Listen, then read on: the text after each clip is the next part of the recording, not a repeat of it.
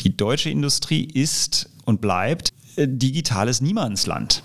Leider Gottes. Die Skepsis in deutschen Unternehmen, was cloudbasierte Lösungen angeht, ist riesig.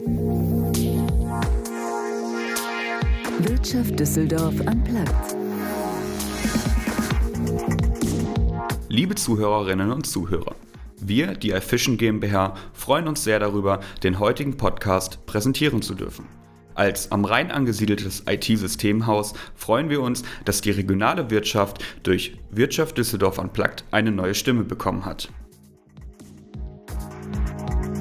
Heute geht es bei Wirtschaft Düsseldorf Unplugged um Digitalisierung. Die Entwicklung ist allgegenwärtig, schreitet voran und begegnet uns auch in Branchen, die bis heute noch vorrangig auf analoge Prozesse setzen. Das Umdenken aber nicht immer leicht fällt, weiß Dr. Frank Jackel, der die Plattform Metals Hub als die führende Supply Chain Lösung für Rohstoffe der Metallindustrie 2016 ins Leben gerufen hat, aus eigener Erfahrung. Denn auch wenn Metals Hub die Prozesse rund um den Einkauf und den Verkauf von Rohstoffen wie Nickel, Molybdän oder Schrotte transparent darstellt, hat gerade hier in Deutschland das Thema Digitalisierung immer noch mit Ressentiments zu kämpfen. Vertrauen, Mut zur Veränderung und der Wille, den Weg in eine modernisierte digitale Zukunft zu ebnen, stellt viele Unternehmen in Deutschland noch immer vor große Herausforderungen, die es für Frank Jackel auszuräumen lohnt. Denn seine Plattform funktioniert. Das beweisen nicht zuletzt diverse Transaktionen, die er international über die Plattform abwickelt, an die heute schon über 1350 internationale Unternehmen angeschlossen sind. Mein Name ist Andrea Greuner und ich freue mich sehr auf mein Gespräch mit Dr. Frank Jackel über die neuen Möglichkeiten, die sich dank der Plattform Metals Hub für die Metallindustrie eröffnen, die herausfordernden Anfänge beim Implementieren einer digitalen Softwarelösung in einer Branche mit Riesenpotenzial und seine unternehmerische Sicht auf die Bedeutung der Digitalisierung in der Wirtschaft. Also, lieber Frank, schön, dass du da bist. Ich freue mich, dass es geklappt hat. Freue mich auch, Andrea. Herzlichen Dank. Und ich würde sagen, ja, also wir wollen gar keine Zeit verlieren. Wir fangen an mit unseren sechs Fragen in 60 Sekunden. Wenn du bereit bist, starten wir durch. Alles klar. Ganz banale Fragen, ganz einfach starten wir. Was gefällt dir besonders an Düsseldorf? Düsseldorf ist eine sehr internationale Stadt. Ich glaube, man kann gut ausgehen. Es ist insgesamt einfach eine lebenswerte Stadt, manchmal ein bisschen zu teuer. Aber das ist wahrscheinlich, was mir nicht so daran gefällt. ein Attribut, das den Düsseldorfer beschreibt. Ich glaube, der Düsseldorfer ist, ähm, oh Gott, das weiß ich jetzt gar nicht. das ist ja auch vielleicht ähm, ganz gut. Wir äh, können gar nicht in Schubladen gesteckt werden. Genau, aber ich, also ich, man merkt schon, dass es eine, dass es eine Modestadt auch ist und äh, dass da schon viele Menschen auch gerne sich gut und äh, gerne präsentieren. Eine Persönlichkeit, die dich inspiriert? Aus Düsseldorf oder? Nee, überhaupt. Allgemein. Also wenn es ein Düsseldorfer ist, ist natürlich auch kein Schaden, aber grundsätzlich nicht. Ich, äh, ich bin ja ein Tennisfan, äh, Roger Federer. Worüber kannst du dich richtig ärgern? Ich kann mich am meisten ärgern darüber, wenn mir irgendwas vorgegaukelt wird. Also wenn es nicht ganz ehrlich zugeht und dann Ausreden gesucht werden, dann soll man es lieber ganz klar und ehrlich sagen. Das ist mir lieber, als äh, um den heißen Brei herumzureden. Du hast es eben wahrscheinlich schon äh, gesagt, aber deine Lieblingsfreizeitbeschäftigung? Ich habe super gerne Tennis gespielt. Ich kann das nicht mehr ganz so sehr machen. Ich habe, glaube ich, als Jugendlicher zu viel gespielt. Aber Sport mag ich sehr gerne. Aber auch äh, Musik. Ich spiele für mich sehr gerne Klavier und natürlich Familie. Schön. Das sind so die Sachen. Welche Technologie begeistert dich? Ich glaube, das Internet ist einfach eine Riesenchance und die, die Digitalisierung an sich, ich glaube, das hat einfach äh, einen Umbruch erzeugt, ähm, das ist einfach faszinierend, was dadurch entstanden ist. Ja, damit sind wir in den sechs Fragen schon durch und das ist eigentlich auch die perfekte Überleitung. Ich habe das im Intro schon gesagt, ihr habt äh, mit eurer Plattform 2016 gestartet. Äh, Startup kann man ja schon fast gar nicht mehr sagen, weil ihr wirklich auch erfolgreich damit heute seid. Ähm, kannst du vielleicht ein bisschen erklären, was das, was ihr da macht? Also das ist eine Plattform, aber es ist auch eine Software, so ein bisschen so die ja. Zusammenhänge und worum geht's da? Ja, also Metalsub ist eine auf Rohstoffe oder Rohstoffe für die Metallindustrie spezialisierte Supply Chain Lösung. Ähm, und eine Supply Chain umfasst natürlich vieles. Ähm, das startet beim Vertrieb dieser Rohstoffe. Das hängt zusammen mit äh, Logistik. Ähm, wie managt man das? Aber auch im Einkauf. Wie kann ich die besonders diese Prozesse ähm, äh, die im, im Prinzip digital gestalten? All das stellen wir über MetalSub bereit. Es ist im, im Wesentlichen all die Prozesse, die früher manuell abgelaufen sind oder bei vielen Unternehmen auch heute noch manuell ablaufen im Zusammenhang mit dem Vertrieb oder dem Einkauf von, von Rohstoffen digitalisieren wir. Und dadurch haben natürlich Unternehmen ein eine Kostenersparnis, ein Effizienzgewinn, ein Gewinn an Transparenz. Compliance ist ein ganz wesentliches Thema natürlich auch in diesem Zusammenhang. Und das sind so eigentlich die, die ähm, Werthebel, die wir bereitstellen durch eine digitale Lösung. Und eine totale Nische, du hast es gerade gesagt, so die Metallindustrie war wahrscheinlich jetzt auch nicht so üblich, ist ja so erst erstmal so ganz, ja, handfest ist jetzt blöd gesagt, aber es ist ja so ein, so ein ganz spezieller Bereich. Ist das da üblich gewesen, digital zu sein oder wart ihr da so die Ersten, Völlig das, unüblich. Ja. Also man muss es, äh, es, es hört sich aus deutscher Sicht immer so ein bisschen wie eine Nische an. Natürlich, wir haben eine große Metallindustrie, äh, die viele Rohstoffe einkauft, aber letzten Endes wird die Industrie natürlich so ein bisschen stiefmütterlich behandelt. Also wenn wir uns an die Stahlindustrie denken, äh, ich glaube, das ist nicht die attraktivste Industrie aus Sicht eines jungen Absolventen an der Universität. Wenn man sich aber überlegt, dass wir eigentlich uns in einer äh, in einem Wandel befinden, weg von einer Öl- und Kohlenstoffbasierten Gesellschaft hin zu einer elektrifizierten Gesellschaft, na, was brauchen wir denn für die Elektrifizierung? Im Wesentlichen Metalle. Metalle. Und heute schon ist eigentlich ähm, der, der Rohstoffsektor nach der Öl- und Gasindustrie der zweitgrößte Wirtschaftszweig der Welt. Also insofern Nische, insofern als dass es nicht das Augenmerk hat, was es eigentlich verdient, aber es ist keine Nische. Es ist eigentlich ein, ein Riesensektor, ein mhm. Riesenmarkt. Und dadurch, dass er eigentlich nicht so diesen Augenmerk hatte und natürlich auch sehr internationales Geschäft äh, dort stattfindet, ist dieser Bereich sehr manuell. Das heißt, ähm, ich mache mal ein Beispiel. Wenn jetzt ein großes Stahlunternehmen, die Einkäufer, wie machen die eine Ausschreibung für ihre Rohstoffe? Die schicken eine E-Mail raus an fünf Lieferanten und fragen, kannst du mir mal einen Preis anbieten für XYZ?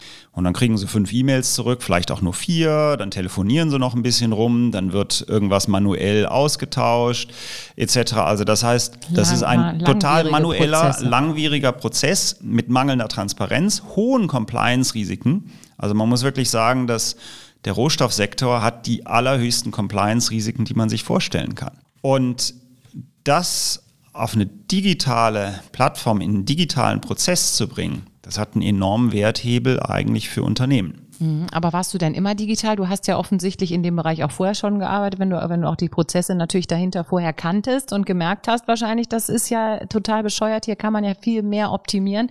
Warst du immer schon digital oder war das für dich am Anfang total logisch, dieses analoge? Naja, man, als ich meine erste, äh, als ich in diese Branche reingerutscht bin, habe ich schon gesehen, dass das eigentlich nicht wirklich digital abläuft. Ich habe mich da zusammen mit meinem Mitgründer haben wir uns häufig gefragt, naja, warum muss man das denn so machen? Warum kriege ich denn noch einen Fax zugeschickt? Also ich weiß noch, das war einer der ersten Wochen, war ich völlig erstaunt, als mir dann ein Kunde sagte, er würde mir gerne die, den Vertrag per Fax zuschicken. Und ich rannte dann in London irgendwo in unserem Büro rum und dachte, Mensch, wo kriege ich denn jetzt hier eine Faxnummer her? Wir hatten keine.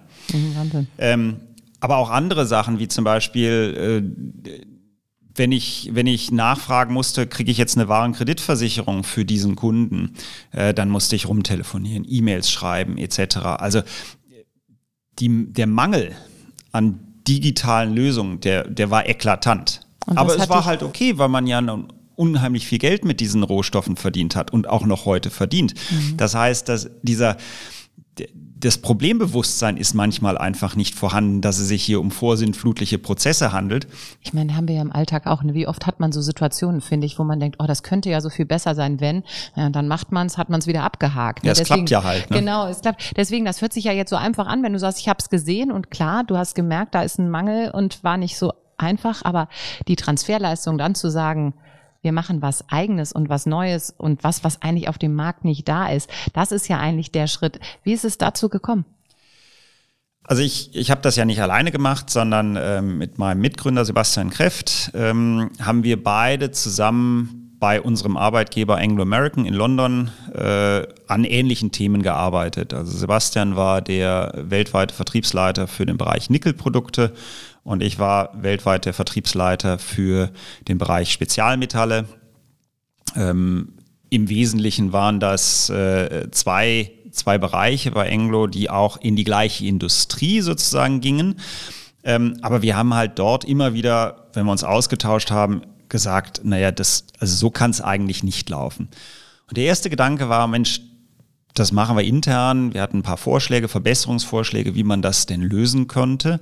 Aber kann man sich auch vorstellen, in einem Konzern wie äh, Anglo American, wo wir halt damals tätig waren, mit über 140.000 Mitarbeitern, das ist ein, ein Tanker, ein, Tanker, ein sehr ja. langsam sich bewegender Tanker. Und die Idee fand überall Anklang. Die haben alle gesagt, ja super, äh, tolle Idee, ähm, macht doch mal die nächste Präsentation zu diesem Thema in drei Monaten und dann können wir das Budget dafür machen und so weiter weiter und so fort. Und irgendwann hat sich so der, natürlich der Gedanke eingeschlichen, relativ zügig, das wird nichts hier. Mhm, ja. Das ist einfach zu langsam. Ähm, wir müssen das entweder selbst in die Hände nehmen, wenn wir so eine Idee haben, oder vergessen. Ja, aber auch mutig dann zu sagen, okay, das wird hier nichts, ist ja schon mal der eine Schritt. Klar, verstanden. Aber dann, dann zu sagen, okay, dann machen wir es selber. Ihr wart beide im Job, ihr hattet beide euren irgendwie sicheren Hafen sozusagen schon gefunden, habt ja auch das gemacht, was ihr konntet, kanntet und was ihr so gelernt habt.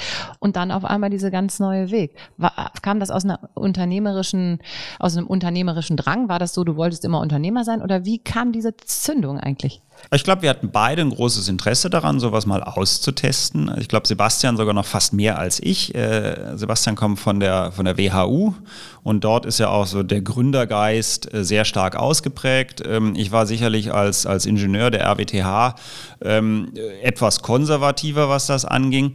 Ähm, Gott sei Dank, ich muss es ganz offen sagen, als ich diese Idee zu Hause diskutiert habe, hat ehrlich gesagt meine Frau gesagt, wenn du es nicht machst, Super, du wirst du dich dein Leben lang fragen, ob es hätte klappen können. Und ähm, insofern versuch's doch, äh, dann weißt du es. Und ich glaube, das war so der, der entscheidende Moment für mich, wo ich, wo ich wusste, ich habe zumindest das Backing von zu Hause. Und realistisch gesehen, mal was Neues auszuprobieren im Leben, äh, naja gut, das Risiko ist, ist vorhanden, keine Frage, aber es ist ja nicht so, dass man, äh, wenn man eine halbwegs vernünf kann, ne? vernünftige Ausbildung hat, dass man da nicht zurückgehen kann. Und wie, wie würdest du heute also einschätzen, wie wichtig ist diese Partnerschaft dann auch gewesen? Du hast eben schon auch so ein bisschen beschrieben, ihr seid auch unterschiedlich offensichtlich in eurer Herangehensweise. Das ist natürlich auch schon, glaube ich, immer gut, weil man Dinge anders betrachtet. Aber wie wichtig ist heute so dieses partnerschaftliche Miteinander abgesehen davon, dass ihr es überhaupt nur zusammen so gestartet habt?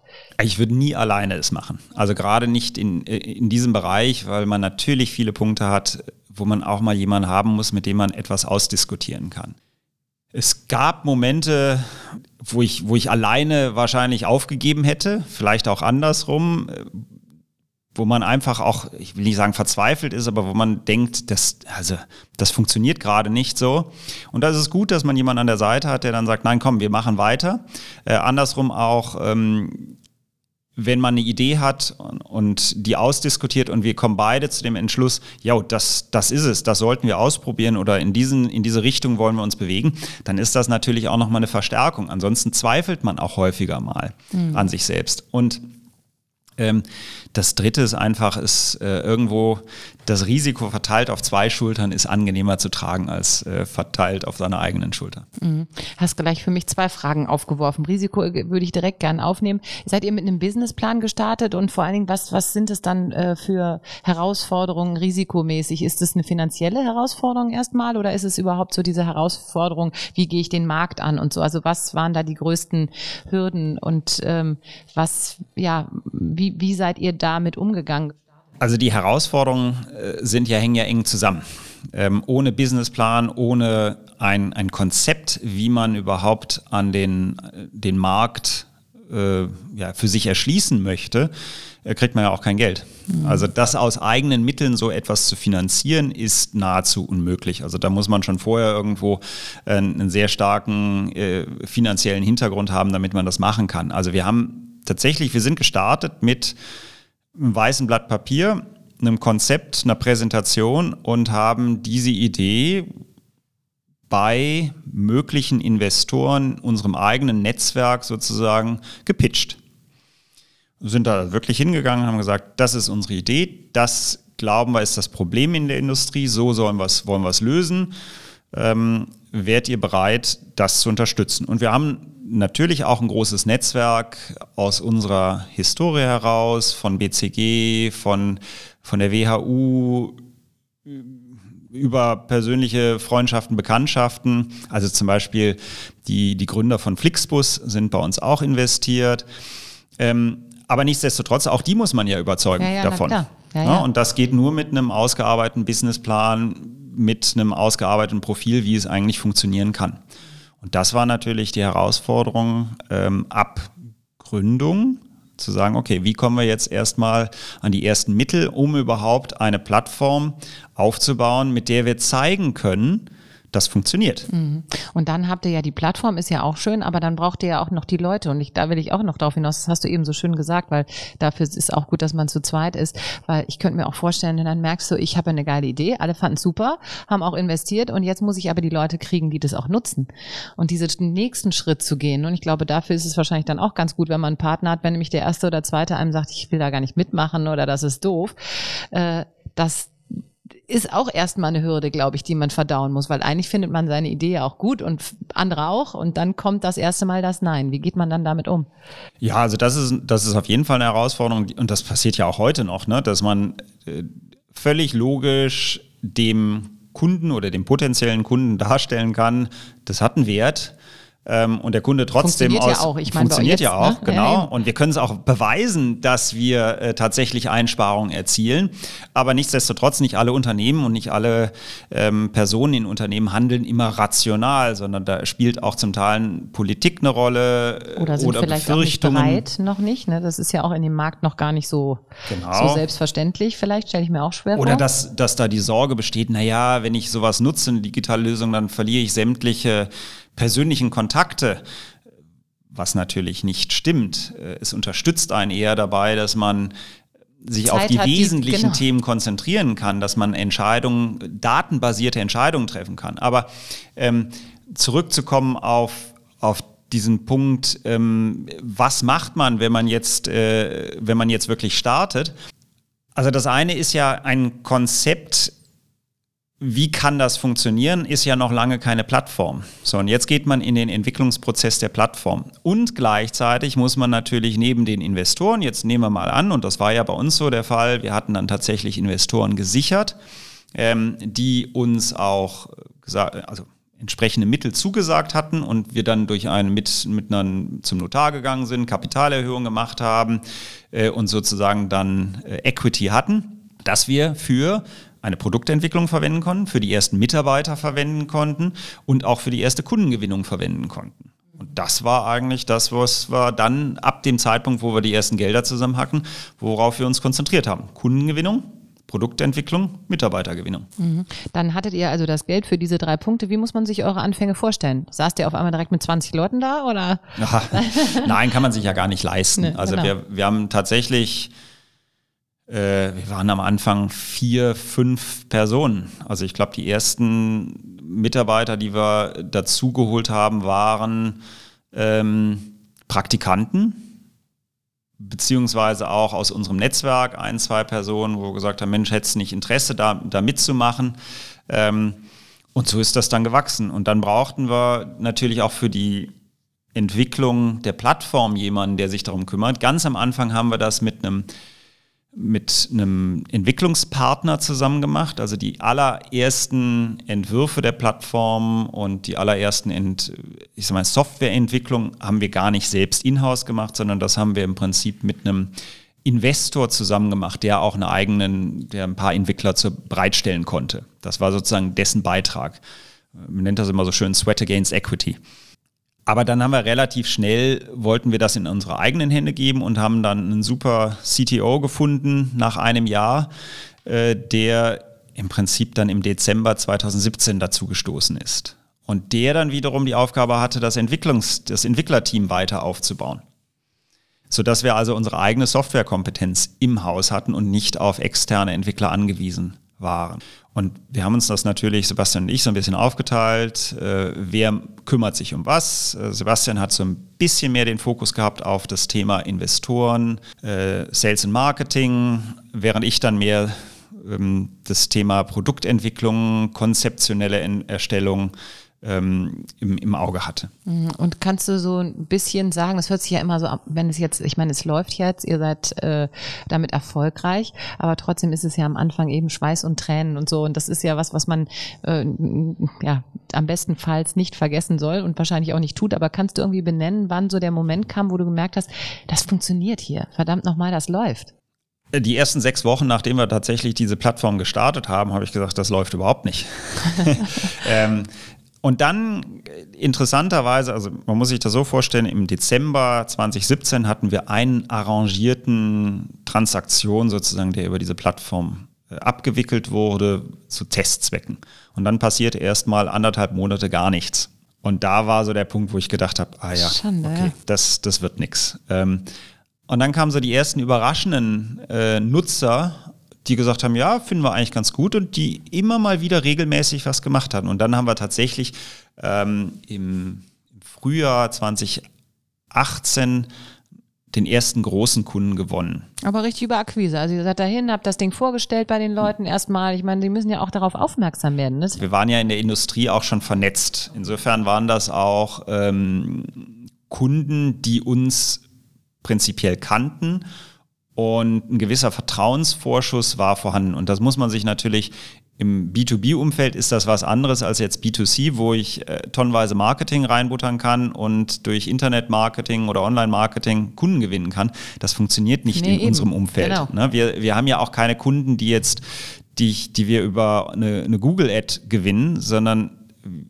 die müssen darauf vertrauen, genau. dass ihr Ahnung habt und dass ihr die Leute richtig zusammenbringen könnt, ne? dass diese Plattform das kann, sagen wir es mal so. Ne? Genau, ne? die wobei die auch ihre Netzwerke Kunden zum Teil kann. ja mitbringen oder größtenteils auch mitbringen, sondern sie müssen auch Vertrauen darauf haben, dass wir deren Prozesse gut verstehen, ähm, dass wir die den Einkauf beispielsweise von Rohstoffen gut abwickeln können, dass sie keine Sorge damit haben, dass ihre Lieferanten letzten Endes das auch bedienen können, Sie müssen, dass die Daten sicher sind. Also das Thema Datensicherheit ist von immenser Bedeutung, weil wir ja mit kommerziell sensitiven Daten auch, mhm. oder sehr sensiblen Daten eigentlich da auch umgehen müssen. Und das ist auch ein großes Augenmerk. Und das muss halt alles Datensicherheit etc. muss vorhanden sein. Ne? Hm. Ich habe gesehen, dass ihr inzwischen ja über 1000 mit über 1350 Unternehmen arbeitet, was ja echt auch Wahnsinn ist, also wie schnell das dann gewachsen ist letztlich. Ähm, du hast eben schon gesagt, du man hat so Phasen, da hat man dran gezweifelt. Jetzt sieht man irgendwie, dass es geht. Ihr seid international damit tätig. Ähm, war das von Anfang an so der Gedanke, äh, wenn wir es schon machen, dann nicht kleckern, sondern klotzen oder hat sich das einfach ergeben? Ja, also ich sag mal, das ist natürlich immer die Vision. Man, man gibt ja nicht den, den gut bezahlten Beruf bei einem Großunternehmen auf, wenn man sagt, naja, wir werden jetzt hier irgendwann digitaler Mittelstand. Ähm, das ist, und das soll jetzt nichts Despektierliches nee, dem Mittelstand nee. gegenüber sein, aber es soll natürlich etwas sein, man was zu einer entsprechenden, ne, mit einer entsprechenden Größe auch sich äh, entwickeln kann, was skalierbar ist. Ähm, ganz besonders muss man sagen, das war eigentlich den internationalen Fokus immer hatten. Wir waren ja auch damals beide in London tätig, weltweit tätig. Ähm, und auch heute muss man noch sagen, unsere besten Kunden sind keine deutschen Kunden. Die deutsche Industrie ist und bleibt äh, digitales Niemandsland. Ja, leider Gottes. Leider also so, es ist so, dass äh, die Skepsis in deutschen Unternehmen, was digitale Cloud-basierte Lösungen angeht, ist riesig. Da vertraut man lieber und sagt, naja, dann gehen wir zu SAP. Nichts gegen SAP, machen super ähm, Produkte, aber die sind halt nicht spezialisiert auf so einen Bereich. Und um dann eine solche Lösung auf, ich sag mal jetzt, ein deutsches Unternehmen im Rohstoffsektor zuzuschneidern, äh, da fließt halt viel, viel Geld und Kapital da rein. Also mhm. deutsche Großunternehmen sind da relativ konservativ, was das angeht, mit ein oder zwei Ausnahmen. Ähm, wir sind international deutlich stärker. Also wenn ich so den Aufwand mir angucke, was wir an Aufwand leisten, um mit deutschen Unternehmen zu sprechen versus internationalen Unternehmen, stellen wir immer wieder fest, dass es deutlich schneller geht international als in Deutschland. Mhm. Aber ihr seid in Deutschland beheimatet. Ihr sitzt hier in Düsseldorf. Genau. Warum? Wir waren zu dem Zeitpunkt ja beide damals in, in London tätig. Äh, 2016, als so diese ganzen Ideen aufkamen, wie könnte man das machen. Ähm, beide, beide waren wir natürlich Deutsche. Ähm, Und dann kamen zwei Punkte eigentlich zusammen. Das eine ist, muss man ganz klar sagen, auch der Brexit. Äh, nicht, dass uns das jetzt natürlich äh, vertrieben hat, aber da war eine große Unsicherheit vorhanden. Man muss sich vorstellen, dass dann im Juni 2016, als die Briten die Entscheidung getroffen haben, äh, sie würden aus der EU austreten, war natürlich auch nicht klar, würden wir jetzt ähm, als EU-Passportinhaber in Großbritannien so ohne weiteres bleiben können. Weiß man ja nicht. Ne? Und mit Familie und allem drum und dran ähm, sagt man sich, naja gut, ich habe schon die Unsicherheit eines neu gegründeten Unternehmens, da muss ich mir nicht noch die, die Unsicherheit aufhalsen, ob ich denn überhaupt in meinem Haus da wohnen bleiben darf. Ne? Mhm. Das ist das eine. Und das zweite, was wir schon ähm, gemerkt hatten, waren, wir wollten näher zu den Käufern, also zu denjenigen, die bei uns auf der Plattform als Käufer agieren und weniger auf der Lieferantenseite sein. Und in London hat man zwar einen tollen Zugang zum Kapitalmarkt und es sind sehr große Rohstoffunternehmen in, in London tätig, aber tatsächlich der Vertrieb als auch der Einkauf, der findet anderswo statt. Und warum dann nicht äh, ins, ins Ruhrgebiet oder Ruhr, Rhein-Ruhr-Gegend?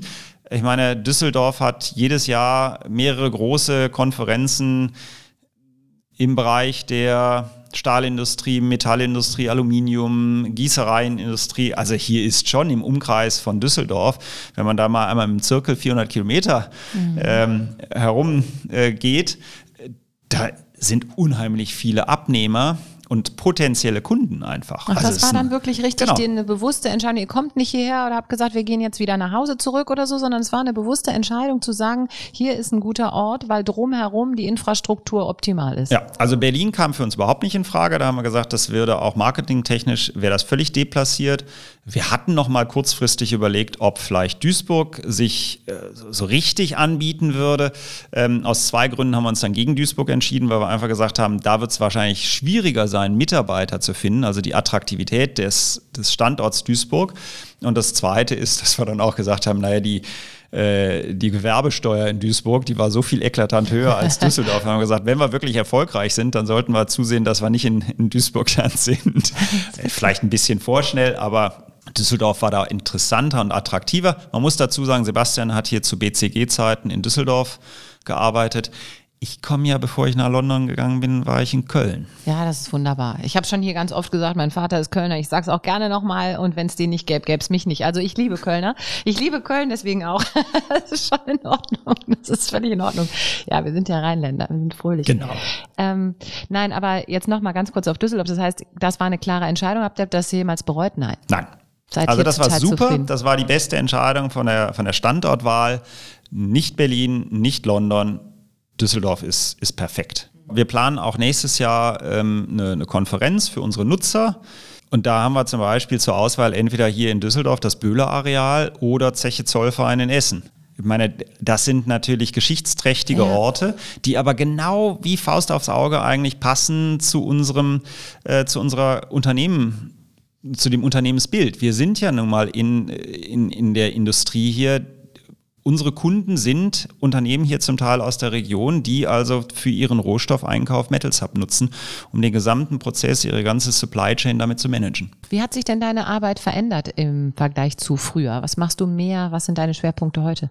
Das Schöne ist eigentlich, man macht, und das Schlimme gleichzeitig, ähm, im, Großunternehmen ist man natürlich sehr stark spezialisiert auf einen Bereich und man hat tausend Unterstützungsfunktionen. Äh, ich denke mir immer so das Thema ähm, Verträge lesen, aufarbeiten etc. Dafür hat man eine Rechtsabteilung bei Englo. Äh, Personal, man hat eine große Personalabteilung, die sich um alles kümmert. Ne? Ähm, man muss natürlich viel mehr selbst im Blick halten, was passiert und auch vieles mal selbst machen und auch mal selbst äh, voranschreiten. Das ist auf der einen Seite manchmal nervig, weil man sagt, ach Gott, warum muss ich mich jetzt auch darum kümmern? Es gibt auch Themen, die habe ich, die könnte ich auch äh, getrost vermeiden. Ähm, unser Finance Manager lacht immer, wenn ich sage, ich hasse äh, jegliche Art von Spesenabrechnung. Habe ich schon früher gehasst, hasse ich bis heute. Aber das haben wir Gott sei Dank vollständig digitalisiert. Das ist jetzt nur noch eine Sache von zwei Minuten für mich. Ähm, äh, aber das ist auch das Schöne. Und äh, das andere ist natürlich, ähm, man durchläuft mit so einer Firma, wenn sie von zwei Mitarbeitern auf 10, auf 20, auf 40, auf 50 und immer weiter wächst, Äh, auch da gibt es natürlich unterschiedliche Phasen. Ne? Mhm. Äh, und das ist auch sehr, sehr spannend und unheimlich schön zu sehen, wie so etwas wächst. Und wir suchen natürlich auch weiterhin händeringend Leute. Das ist, glaube ich, eines unserer größten Probleme auch. Ähm, qualifizierte Mitarbeiter zu finden, die auf der einen Seite auch ja, eine gewisse Risikobereitschaft mitgehen, dass sie sagen, naja, das ist jetzt hier vielleicht nicht äh, Henkel oder ein anderes Metro, ne, ne? Ja. alteingesessenes Unternehmen, aber wir haben auch Leute der Metro schon abgeworben. Also das ist doch gut. Aber wenn du jetzt nochmal dort bei deiner Reise so beschreibst, also es ist natürlich zeitintensiv, ihr habt ein neues Baby auf, ins Leben gerufen, äh, dem auf die Füße geholfen und seid jetzt am Punkt X. Ähm, das heißt viel Arbeit, viel Zeit. Du hast aber eben auch gesagt, deine Frau hat dich damals auch dazu motiviert. Du hast selber Kinder. Wie stark äh, greift das ein, eben so eine eigene Plattform Plattform, so ein eigenes Baby in das Privatleben? Wie viel Zeit gönnst du wem und wie nimmt dich das quasi der Alltag und der Beruf mit? Ich glaube, wir haben beide den Vorteil, Sebastian und ich, dass wir ähm, nun schon eine Karriere vor der Selbstständigkeit hatten. Also insofern auch äh, einschätzen können, wie man ich sag mal, eine Work-Life-Balance äh, auch nachhaltig äh, im Leben etabliert. Ähm, vor allen Dingen, weil wir beide ja nun auch bei, bei BCG tätig waren. Äh, da waren die Arbeitszeiten noch mal ein bisschen, noch mal ein bisschen was anderes. Ähm, aber ich glaube, ich sage immer für mich, ja, es ist, ist sicherlich jetzt nicht äh, 9 to 5. Das ist völlig klar. Aber arbeite ich jetzt so viel mehr, als ich vorher gemacht habe? Ich glaube, ich verteile es natürlich. Ich habe die Freiheit, es so zu verteilen, wie ich denke, dass ich brauche. Ich habe die Freiheit, Prioritäten zu setzen ähm, nach meinen eigenen Entscheidungen, das ist das Gute. Wir sind auch nicht ganz unabhängig, wir haben natürlich Investoren, die wollen auch Ergebnisse sehen. Aber äh, letzten Endes vertrauen die uns Gott sei Dank auch sehr stark, äh, dass wir das richtig machen oder das Richtige machen. Und insofern, ich glaube, ich kann es sehr gut mit meinem Familienleben verbinden, Sebastian auch, das weiß ich. Ähm, was viel mehr belastend ist, ist, dass man eigentlich nie abschaltet. Also wenn ich mhm. morgens aufstehe, unter der Dusche stehe, denke ich darüber nach. Wenn ich äh, auf dem Rennrad sitze und mich nicht gerade jetzt mit jemandem unterhalte, denke ich darüber nach. Wenn ich abends ins Bett gehe und, oder nachts nicht schlafen kann, man denkt halt an die Herausforderungen, an die Probleme, was man vielleicht auch nicht lösen kann. Ne? Mhm. Jetzt ist das ja ein sehr digitaler Job. Du hast Kinder, wie alt sind die? 8, 11 und 13. Ja, die finden einen ja manchmal schon fast uncool, also mit 13 kann das anfangen, aber du bist ja äh, eigentlich dann ein cooler Vater, weil du ja so ein, so ein digitales Ding da machst. Kannst du dich mit denen da schon verständigen? Verstehen die das schon? Aber ich glaube, was sie schon verstehen, ist, dass äh, Papa vorher angestellt war und jetzt ist er halt irgendwo, hat er seine eigene Firma, und das finden sie irgendwo dann doch ganz, ganz cool. Ja, weil ich hoffe ich zumindest. Ja, doch, doch, doch, doch. Aber wie du auch sagst, wahrscheinlich einfach, weil sie auch merken, du nimmst dir, kannst dir mal die Zeit rausnehmen, auch mal da zu sein, wenn eben was ist. Ne? Das ist ja Unternehmertum, so anstrengend es ist, wie du es auch eben beschrieben hast, fand ich schön zu sagen, egal an welchem Punkt ich gerade stehe, ob ich mal nachts aufwache oder abends ins Bett gehe, ich denke eben darüber nach. Aber man hat halt die Freiheit, auch mal zu sagen, da ist eine Schulaufführung, in mhm. Anführungsstrichen, mhm. und da gehe ich jetzt mal zwei Stunden hin. Aber das, was wir uns zugestehen als, als äh, ich sag mal, jetzt Geschäftsführer in, dem, in der Unternehmung, gestehen wir auch unseren Mitarbeitern zu, weil ich glaube, das ist das, ist das was heute eigentlich ähm, ja, gefordert wird. Äh, wir können nicht von den Mitarbeitern immer verlangen, dass sie 24 Stunden, sieben Tage die Woche verfügbar sind. Und das ist man ja zwangsläufig, wenn man E-Mails liest äh, oder Slack-Messages mhm. liest.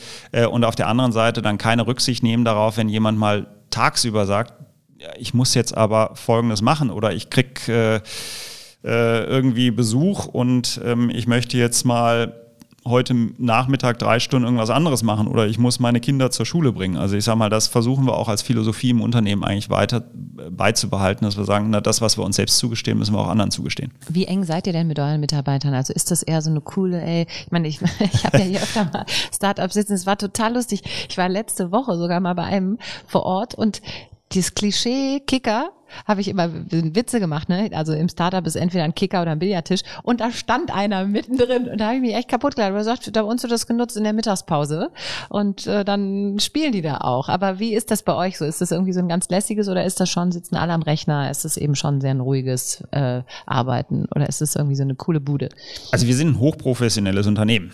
Wir mhm. haben wirklich auch unsere eigenen Prozesse durchstrukturiert. Das heißt jetzt nicht, dass wir bürokratisch sind, aber ich sag mal, aus der Erfahrung heraus wissen wir schon, äh, dass wir jetzt nicht als hippes Start-up in einer Branche wie der äh, Metals und Mining, also Bergbau und, und Rohstoffe und Metallindustrie bestehen können, wenn wir da jetzt nur mit dem Kapuzenpulli auflaufen. genau. Ähm, aber natürlich, wir haben viele junge Mitarbeiter äh, bei uns und letzten Endes auch wir haben einen Kicker im Büro, der auch mittags genutzt ja. wird zum Spielen. Auch ich spiele äh, Kicker mit den Mitarbeitern. Das schafft natürlich auch irgendwo mal die Ablenkung, vielleicht mal auch äh, den Frust rauszulassen, wenn es mal an dem Tag nicht so geklappt hat, äh, die Umsetzung nicht so funktioniert hat, wie man sich das vorgestellt hat. Und es ist halt einfach ein nettes Element, äh, wo man im Prinzip auch als, als Gruppe, als Team auch mal was zusammen machen kann, ne? über die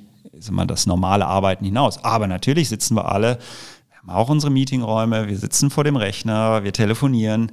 Ich glaube, da unterscheidet sich die Arbeit gar nicht so sehr von anderen. Wie viele Leute seid ihr denn heute? Ähm, wir sind knapp 50. Ach, so viele, ja. Gut, dann ist natürlich genau. auch eine große, große Truppe auch schon. Ich meine, das ist ja Wahnsinn. Und es ja. kommen natürlich nicht mehr alle ins Büro. Mhm. Das hat sich also wirklich gewandelt, ähm, was ich jetzt auch nicht schlimm finde. Ähm, insofern müssen wir auch das Büro zu einer ich sage mal, Begegnungsstätte machen, wo die Leute hinkommen, nicht nur zum Arbeiten, sondern auch um sich auszutauschen, um kreativ zu sein. Das heißt, wir haben auch wirklich diesen Social Room, wir haben die Sitzungsräume, wo man einfach mal diskutieren kann. Wir haben so einen Kreativraum, wir haben einen Raum, wo man mit dem Greenscreen arbeiten kann, wo wir Videos aufnehmen können und so weiter und so fort. Und ähm, so dass, dass wir im Prinzip wenn Mitarbeiter zusammenkommen, auch das Potenzial, ich sag mal, diese Schwarmintelligenz nutzen können. Ja, nutzen. Ähm, jetzt muss ich natürlich noch diese Klischeefrage stellen, aber hast du irgendeine Vision? Was würdest du dir wünschen, wo ihr so in zehn Jahren seid oder vielleicht auch länger? Gut, ich meine, es gibt ja letzten Endes, äh, ist der Weg ja in gewisser Weise auch klar. Wir haben professionelle Investoren im Unternehmen, die in irgendeiner Weise irgendwann mal für das Geld, was sie in Metals Hub investiert haben, auch einen Return sehen wollen. Und so ein Return kann natürlich nur über drei Wege erzielt werden. Das eine ist ein IPO, also dass man wirklich das Unternehmen äh, an die Börse bringt. Also das ist eine Möglichkeit. Zweite Möglichkeit ist, dass es natürlich irgendwo immer die Möglichkeit eines Exits gibt, dass also ein, ein großes Unternehmen oder ein Investor kommt und sagt, ich finde die Idee so gut, ich möchte das Ganze übernehmen und integrieren in meinen Bereich. Ähm, und die dritte Möglichkeit ist natürlich, dass das Unternehmen so groß wird, äh, profitabel, dass man in irgendeiner Weise mit Management-Buyout irgendwo die Investoren wiederum rausbekommt. Ähm, meine persönliche Meinung, ich fände natürlich, so ein Börsengang wäre schon was Cooles. Wäre schon was Cooles. Ja, dem ist eigentlich nichts hinzuzufügen. Ehrlich gesagt, das ist schon das beste Schlusswort. Ich möchte dich trotzdem noch fragen, wir haben, machen immer eine, eine ähm, Frage auch so ein bisschen für die Hörer. Und klar, wir reden hier oft über Startups, weil ich finde, es ist ein total spannendes Thema. Und auch gerade, ehrlicherweise, in Düsseldorf gibt es viel mehr, als man denkt. Man verbindet das immer so mit Berlin, aber wir haben hier echt auch viele Unternehmen, die hier Fuß gefasst haben, äh, fünf, sechs, sieben Jahre alt sind und auch merken, dass diese Community funktioniert. Aber viele kommen eben auch mit Ideen und 95 Prozent davon werden nix. Ähm, was würdest du so einem jungen Gründer mitgeben wollen? Auf jeden Fall keine Angst vor dem Scheitern an sich. Denn Scheitern ist jetzt nicht ein Scheitern nach dem Motto, danach geht's nicht weiter, sondern man kann aus allen äh, Niederlagen, die man irgendwo einsteckt, ja immer wieder seine Lehren ziehen. Ähm, und ich glaube, es geht darum, dass man es einfach mal ausprobiert. Und man wird so viele Erfahrungen sammeln, so viel mitnehmen aus, äh, ich sag mal, aus jedem, aus jeder Unternehmung, die man, die man startet. Ähm, dass man eigentlich äh, auf diesem Erfahrungsschatz dann wiederum aufbauen kann. Ich glaube, das ist wichtig. Ähm, Natürlich gibt es auch Sachen, wo man sich dann verrennt. Ich glaube, das muss man sich immer vor Augen führen. Was sind so die Momente, wo man sagt, na ja, gut, hier geht's nicht weiter. äh, jetzt, jetzt gebe ich es dran. Wir haben immer gesagt, das Schlimmste eigentlich für ein Unternehmen ist, wenn es so im grauen Mittelfeld landet, wenn es nicht, wenn es zu gut läuft um es dicht zu machen, mhm. aber zu schlecht läuft, um es wirklich groß werden zu lassen. Weil dann ist man immer so nach, denkt, denkt man sich, Mensch, es könnte ja noch mal ein bisschen weitergehen oder sowas in der Richtung. Ähm, so Sterben auf Raten mäßig. Oh, das, ne? ist, das ist, glaube ich, ganz furchtbar und deswegen kann ich da nur jedem raten.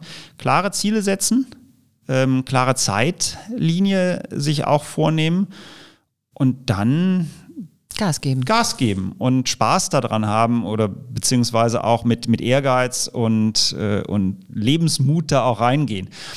Und wenn es beim ersten Mal nicht klappt, dann klappt es beim zweiten oder beim dritten Mal. Und ich glaube, das fehlt uns insgesamt in Deutschland, dieses, naja, dieses Gehen nach dem Motto, wenn einer einmal scheitert, dann ist er eine gescheiterte Persönlichkeit. Das ist natürlich völliger Blödsinn. Also gerade wenn man das einem Sportler erzählen würde, und ich habe Zeit meines Lebens Sport getrieben, wie viele Niederlagen ich einstecken musste, sind unzählig. Ich habe aber aus jeder Niederlage immer irgendwie wieder was mitgenommen. Und das ist, glaube ich, viel entscheidender, dass man was lernt, mitnimmt und wieder mit neuem Lebensmut daran geht. Ja, super. Ja, also dem ist jetzt wirklich nichts hinzuzufügen. Ich danke dir sehr, dass du da warst. Ich finde es spannend. Für mich ist es ja immer interessant, weil ich mich immer in so neue Themen einarbeite. Und als ich das ähm, gelesen habe, obwohl es ja nun absolut nicht mein Beritt ist oder mich da eingelesen habe, ich finde es eben so irre, ähm, weil es so logisch ist eigentlich, wenn man es als Außenstehender sieht. Und wie du es beschreibst, wie es eben trotzdem in der Branche, die es nicht gewohnt ist, erstmal so immer so wieder diese Hürden hat. Das ist Wahnsinn. Ich meine, das kann man auch verstehen, aber es ist eigentlich so logisch und ich finde es ein ganz spannendes äh, Projekt. Also ich wünsche euch ganz viel Erfolg und Glück und äh, danke dir, dass du da warst. Danke, Andrea. Wirtschaft Düsseldorf am Platz. In der nächsten Folge von Wirtschaft Düsseldorf Unplugged geht es um studentische Unternehmensberatungen. Hierzu hat mein Kollege Markus Geratz den Vorstand der Heinrich Heine Consulting, Sam Retterath, zu Gast und spricht mit ihm zusammen mit Dominik de Bühl über den innovativen Ansatz einer Beratung durch junge, innovative Köpfe und die daraus resultierende Flexibilität, auch mal Out-of-the-Box-Lösungen anzudenken. Also reinhören lohnt sich.